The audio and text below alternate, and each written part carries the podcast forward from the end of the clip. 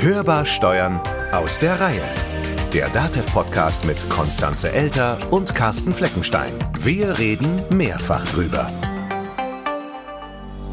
Sag mal, bist du eigentlich eher so der Typ Schuhkarton oder eher so der Typ App? weil ich jetzt irgendwie Schuhe online kaufen soll oder worum Genau, geht's? ich gehe jetzt mit dir Schuhe kaufen. Genau, Aha. wir brechen an dieser Stelle die Aufnahme ab und gehen Schuhe kaufen. Aber was auch noch eine interessante Frage ist, wenn du denn im Geschäft Schuhe kaufst, lässt du den Schuhkarton da oder nimmst du den mit, weil du den für irgendwas anderes brauchst? Du stellst Fragen. Äh, Über welches Thema reden wir heute? Über Schuhe kaufen? Nee, nein, natürlich nicht. Über Belege für die Steuererklärung, Jahresabschluss ah, und so. daher weht der Wind. Ja, da reicht eine Pralinenschachtel bei mir. So viel Belege habe ich gar nicht. Wenn es mehr werden sollten, dann würde ich aber, glaube ich, auch das Ganze digital machen. Du bist sicherlich wieder voll digital aufgestellt. Weil? Weil so oft wie du auf dein Handy schaust. Stimmt ja gar nicht. Na also ja. hier werden immer wieder Gerüchte verbreitet über mich, unglaublich.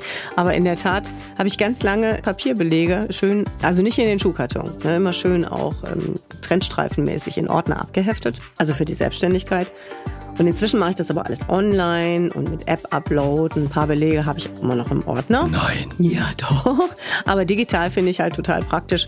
Und manches gibt's halt eben nur ausgedruckt und das scanne ich dann fix ein. Das freut ja auch das Finanzamt. Ja, die wollen sowieso lieber Digitales sehen. Ja, auch für die Betriebsprüfer ist das praktisch, so aus vielerlei Hinsicht. Die sollen ja hin und wieder mal in den Unternehmen vorbeischauen, so hört man es. ja. Und die nutzen dann natürlich auch alle Möglichkeiten der digitalen Datenanalyse und interpretieren da so rum, was sie an digitalen Daten bekommen. Und muss man auch vorsichtig sein, nicht alles, was sich so an Rückfragen ergibt, ist dann auch tatsächlich legitim und in Ordnung. Und wenn die dann schon vorbeikommen, dann spätestens sollten in den Unternehmen die Bücher ordentlich geführt sein, ordnungsgemäß geführt sein, auch die digitalen. Aber Unternehmer sollten natürlich auch wissen, was Betriebsprüfer dürfen und was nicht, denn die schießen manchmal übers Ziel hinaus. Und bei der digitalen Betriebsprüfung, gerade hier, nicht nur, aber gerade da, muss man auch sagen, gibt es viele Angriffspunkte für die berühmt-berüchtigten Zuschätzungen und damit Steuernachzahlungen. Und dann kann das Ganze natürlich unnötig teuer werden für das Unternehmen. Und dann können auch Nachzahlungen anstehen, die vielleicht nicht hätten sein müssen. Was bei der digitalen Betriebsprüfung alles passieren kann, darüber sprechen wir in dieser und in der nächsten Folge.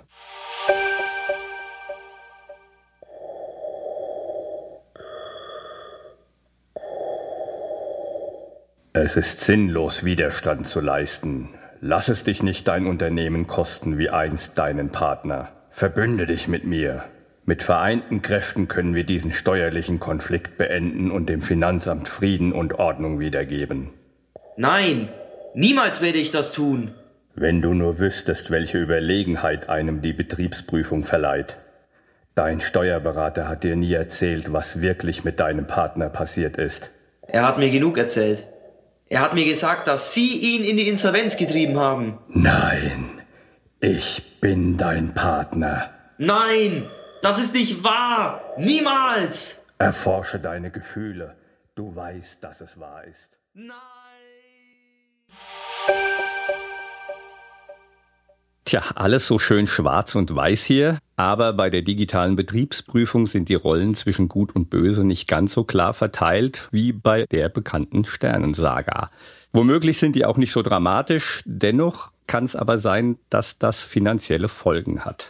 Denn Betriebsprüfungen werden immer digitaler, schon länger ist das möglich, aber im Prüfungsalltag erst seit einigen Jahren fest verankert. Und was nicht den GOBD entspricht, Also diese Abkürzung müssen wir vielleicht noch mal kurz erklären. ja, das steht für Grundsätze zur ordnungsmäßigen Führung und Aufbewahrung von Büchern, Aufzeichnungen und Unterlagen in elektronischer Form sowie zum Datenzugriff. Also wenn da bei diesem GOBD oder bei der Befolgung dieser GOBD etwas nicht gerade läuft, öffnet das dem Fiskus und seinen Prüfern schnell den Weg für Zuschätzungen und damit auch für die Anordnung von Steuernachzahlungen. Und der Fehlerquellen sind da viele, vielleicht nennen wir beispielhaft mal zwei, drei. Zum Beispiel erlaubt die Software des Unternehmens nachträgliche Änderungen. Oder können Dateien manipuliert werden.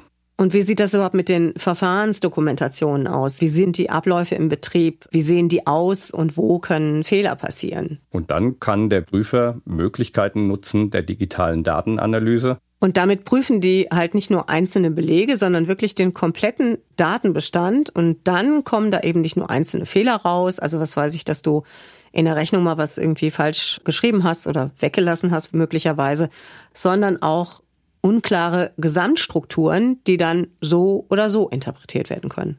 Auf jeden Fall alles Themen, worüber der ein oder andere Fachanwalt für Steuerrecht spannende Geschichten erzählen kann. Einen davon haben wir auf der Fachtagung Kasse in Hamburg getroffen. Genau, Jörg Burkhardt. Er ist Rechtsanwalt und Fachanwalt für Steuer- und Steuerstrafrecht mit Kanzleisitz in Wiesbaden. Er ist seit rund 30 Jahren in den ganzen Themen unterwegs und natürlich damit auch im Thema von streitigen Betriebsprüfungen ganz tief drin. Und du hast mit ihm darüber gesprochen, wie es überhaupt zur digitalen Betriebsprüfung kam was es bedeutet, wenn ein Betriebsprüfer sagt, ich will nur mal gucken und über Rhabarberkompott. Und wie das jetzt alles zusammenpasst, das hört ihr im ersten Teil unserer Steuersaga. Digitale Betriebsprüfung, dürfen die das? Hörbar im Gespräch. Wir wollen uns mit den digitalen Aspekten einer Betriebsprüfung, die ja immer irgendwie eine Rolle spielen, beschäftigen. Und da hat es ja schon in den vergangenen Jahren einige Entscheidungen vom Bundesfinanzhof gegeben, wo die gesagt haben, also bitte, liebe Finanzverwaltung, ist auch mal gut. Lassen Sie mich dabei einfach mal einsteigen. Woher kommt die digitale Betriebsprüfung überhaupt? Die Unternehmen buchen natürlich, das ist alles elektronisch und die Finanzverwaltung hat 2003 gesagt, wir wollen den digitalen Datenzugriff. Wir arbeiten alle nicht mehr mit irgendwelchen ähm, Papiersachen oder mit, mit irgendwelchen Steinzeitplatten. Wir sind genauso modern wie die Unternehmen und wir wollen natürlich auch modern prüfen und diese Datenmengen, die wir dann dort bei den Steuerberatern und bei den ähm, Steuerpflichtigen vorfinden, die wollen wir auch elektronisch uns anschauen können. Und am Anfang klang das ganz freundlich. Wir wollen ja nur mal schauen, mehr wollen wir gar nicht. Und so kam 2003 der äh, elektronische Datenzugriff für die Finanzverwaltung ins Spiel. Und mit dem Stichwort, wir wollen ja nur mal gucken, ähm, merken wir aber heute, dass dieses nur mal gucken weit mehr ist als nur ein bisschen Schichten, sondern natürlich gibt es einmal den Datenzugriff. Das heißt, die Finanzverwaltung kann die Datensätze komplett verlangen, bekommt die gesamten Daten des Unternehmens und kann die auswerten, kann die anschauen, kann die tatsächlich auch schichten, aber die kann natürlich auch andere Verprobungen machen. Und jetzt gibt es ganz viele Spielarten, wie man das eben auswertet. Und es gibt vor allen Dingen natürlich im Rahmen dieser Auswertungen viele statistischen Methoden, die ganz unterschiedlich angewandt werden. Ob die immer Sinn machen, ist eine andere Frage. Also die Idee war damals, äh, die Prüfer legen einfach die Daten-CD ein und der PC rechnet automatisch aus, wo die Fehler sind. Der PC findet alleine die Fehler und macht dann am besten auch noch einen Prüfungsvorschlag, was dann als Mehrergebnis herauskommt. Der schreibt dann pro Jahr 100.000 Euro Mehrergebnis heraus und der Prüfer hat bis dahin seinen Kaffee leer getrunken und sagt, prima, das war's, so schnell geht Betriebsprüfung heute, ganz modern. Aber dem war da nicht so. dem, dem, war nicht so, da haben Sie völlig recht. Aber das waren damals so die Vorreiter, die Anfänge der digitalen Datenanalyse, bei dem man einfach gesagt hat, hier sind Auffälligkeiten und daraus schließe ich, dass der Unternehmer nicht ehrlich ist. Und ähm, dann muss man natürlich die Buchführung verwerfen. Ich würde gerne noch mal einen Schritt zurückgehen. Eigentlich geht ja jetzt jeder Unternehmer hin und macht das digital. Bei den EUR-Rechnern sind wir dann ja in einem Bereich, wo man sagen kann, ja, vielleicht mache ich ein bisschen, vielleicht aber auch nicht, aber auf jeden Fall überlege ich mir das nochmal. Wie sieht es denn dann bei denen aus? Weil da bin ich ja nicht sofort im digitalen Zugriff oder zumindest nicht, dass ich das als Prüfer jetzt das Recht habe. Also dieses digitale Datenzugriffsrecht, das ist natürlich nicht so, dass deswegen jetzt jeder Unternehmer eine entsprechende elektronische Buchführung braucht. Das Recht geht nur so weit, wie es eben der Steuerpflichtige auch tatsächlich selbst anwendet. Das heißt, wenn ich keine elektronischen Daten habe, dann greift natürlich auch der elektronische Datenzugriff ins Leere. Der Steuerpflichtige ist nicht verpflichtet, deswegen jetzt extra eine elektronische Buchführung anzulegen. Der kleine Künstler oder vielleicht der Kleinstbetrieb, der tatsächlich nur eine eigene äh, papiermäßige Aufzeichnung hat, den kann ich natürlich nicht mit der Deutschen Bank vergleichen. Und dann hat der natürlich keine elektronischen Aufzeichnungen und folglich ist er draußen. Und wenn dann die Finanzverwaltung trotzdem elektronische Daten anfordert, dann muss man einfach zurückschreiben, ich habe keine und dann ist das Thema beendet. Eigentlich würde das ja wenn man das jetzt mal zu Ende denkt, bei kleinen und mittleren Unternehmen dazu führen, dass man so einen Antidigitalisierungstrend etablieren könnte. Und deswegen schreibe ich alles wieder in Papier. Also Sie haben natürlich recht, wenn Sie dem elektronischen Datenzugriff und damit auch all diesen Verprobungsmethoden entgehen wollen, können Sie sagen, ich mache alles papiermäßig. Nur das ist nicht so ganz realistisch. Also auch bei einem kleinen und mittleren Betrieb, bei den sogenannten KMUs, haben Sie so viele Daten und vor allen Dingen, Sie haben ja auch selbst als Unternehmer so viele Auswertungsmöglichkeiten. Darauf wollen Sie nicht wirklich verzichten. Das heißt, diese Daten machen Sie natürlich nicht im ersten Schritt für die Finanzverwaltung, sondern erstmal im ersten Schritt für sich selbst. Sie wollen wissen, wo steht Ihr Unternehmen, welchen Ertrag haben Sie, welchen Cashflow haben Sie. Sie müssen vielleicht Ihrer Bank ja auch irgendwas vorlegen. Auch Ihre Bank möchte Auswertungen von Ihnen haben. Und natürlich freuen Sie sich, wenn Sie sehr schnelle Auswertungen vorlegen können. Und gerade auch wenn Sie Kredite brauchen oder schon noch Kredite laufen haben, dann will die Bank natürlich von Ihnen nicht nur sehen, dass Sie aktuell auch Ihre Steuererklärungen erfüllen und einreichen und Steuerbescheide haben. Die wollen natürlich auch aktuelle BWA-Zahlen haben. Und wenn Sie das alles nur papiermäßig haben und eben keine elektronische Buchhaltung, das geht zwar, das ist rechtlich zulässig, aber dann ist die Bank vielleicht auch der Auffassung, dass ihr Unternehmen nicht ganz so optimal geführt ist. Das ist ja auch ganz spannend, wenn wir einfach uns mal einen Gastronomiebetrieb anschauen. Ich kann ja wahnsinnig viel aus diesen Daten lesen. Ich sehe zum Beispiel auch sehr schnell, wo Leerlaufzeiten sind oder ich sehe auch bei Produkten, welches Produkt läuft und welches läuft nicht. Stellen Sie sich vor, Sie schreiben so kleine Tischkarten oder, oder so kleine Tischtafeln, so Sonderangebote. Ja. Heute Rhabarberkompott mit Eis und was weiß ich und schauen mal, wie das läuft. Und dann machen Sie nächste Woche andere Produkte und schauen mal, wie die laufen. Und dann überlegen Sie mal, ob Sie vielleicht draußen auf der Straße ein paar Plakate aufstellen und schauen, wie dann dort eben die Resonanz ist und wie Sie Ihr Produkt verkaufen können. Und dann können Sie ja tatsächlich sozusagen live jeden Tag auslesen, wie viel Rhabarberkompott Sie mit Eis verkauft haben. Und so kann ich mein Unternehmen steuern und kann natürlich dann sagen, okay, die Tischkarten am Tisch bringen mir gar nichts. Die Tischkarten und die Aussteller draußen auf der Gasse, die bringen mir ganz viel.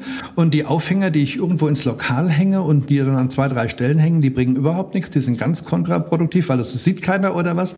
Zurück vom schönen Rhabarber. Wo gibt's denn die Probleme? Oder wo könnten Probleme auftreten, wenn jetzt der Finanzamtsaußenprüfer sagt, ich will ja nur mal gucken? In den Prüfungen heute ist das absolut üblich, dass der Betriebsprüfer sagt, wir wollen den digitalen Datenzugriff in Form der Datenträgerüberlassung haben. Es gibt grundsätzlich drei Möglichkeiten. Ähm, Z1 wäre der unmittelbare Zugriff, das heißt, der Prüfer setzt sich an die Daten selbst ran, setzt sich an das Aufzeichnungsgerät, an den PC dran und schaut selbst und schichtet. Das gibt's eigentlich nicht. In der Gesetz ist das zwar vorgesehen als Möglichkeit. Ähm, ich habe noch nie einen Fall gesehen, wo das passiert ist, aber rein theoretisch besteht diese Möglichkeit. Der Z2-Zugriff, der mittelbare Zugriff funktioniert dergestalt, dass der Prüfer sagt, ich traue mich nicht an die Kasse oder an, das, an den PC ranzusetzen, ich will da selbst auch nichts eingeben, dass er zum Unternehmer oder zu den Mitarbeitern dann sagt, bitte machen Sie für mich folgende Prüfungsschritte und ich stehe sozusagen hinter Ihnen, gucke auf den Bildschirm und schaue mir das an, was Sie machen und Sie schichten nach meinen Anweisungen. Auch das findet nach meinen Beobachtungen der Praxis nicht statt. Es ist tatsächlich der Z3-Zugriff. Das heißt, er sagt, ich hätte gerne die Daten, die werden auf CD-ROM übergeben oder auf DVD-Datenträger, also äh, unveränderbar übergeben und dann wertet der Prüfer das eben aus. Und dann schiebt das tatsächlich die Finanzverwaltung in ihren Finanzverwaltungsrechner und sie hat mittlerweile ganz viele Makros geschrieben, also kleine geschriebene Programme, die selbstständig verschiedene Prüfmethoden durchführen und dann eben zu bestimmten Ergebnissen führen. Dann funktioniert es ja irgendwie doch mit dem Kaffee trinken gehen, während mein Computer prüft. Ja, also es funktioniert irgendwie doch, aber dieses irgendwie würde ich unterstreichen. Okay. Sie bekommen, Sie bekommen natürlich Ergebnisse. Also ich mache einfach mal jetzt ein Beispiel. Wir schauen uns mal einfach einen Handelsbetrieb an und wir machen mal eine Lückenanalyse hinsichtlich der Aufzeichnungsdaten von irgendwelchen Geschäftsvorfällen. Also wann hat, war die Kasse eingeschaltet, wann nicht.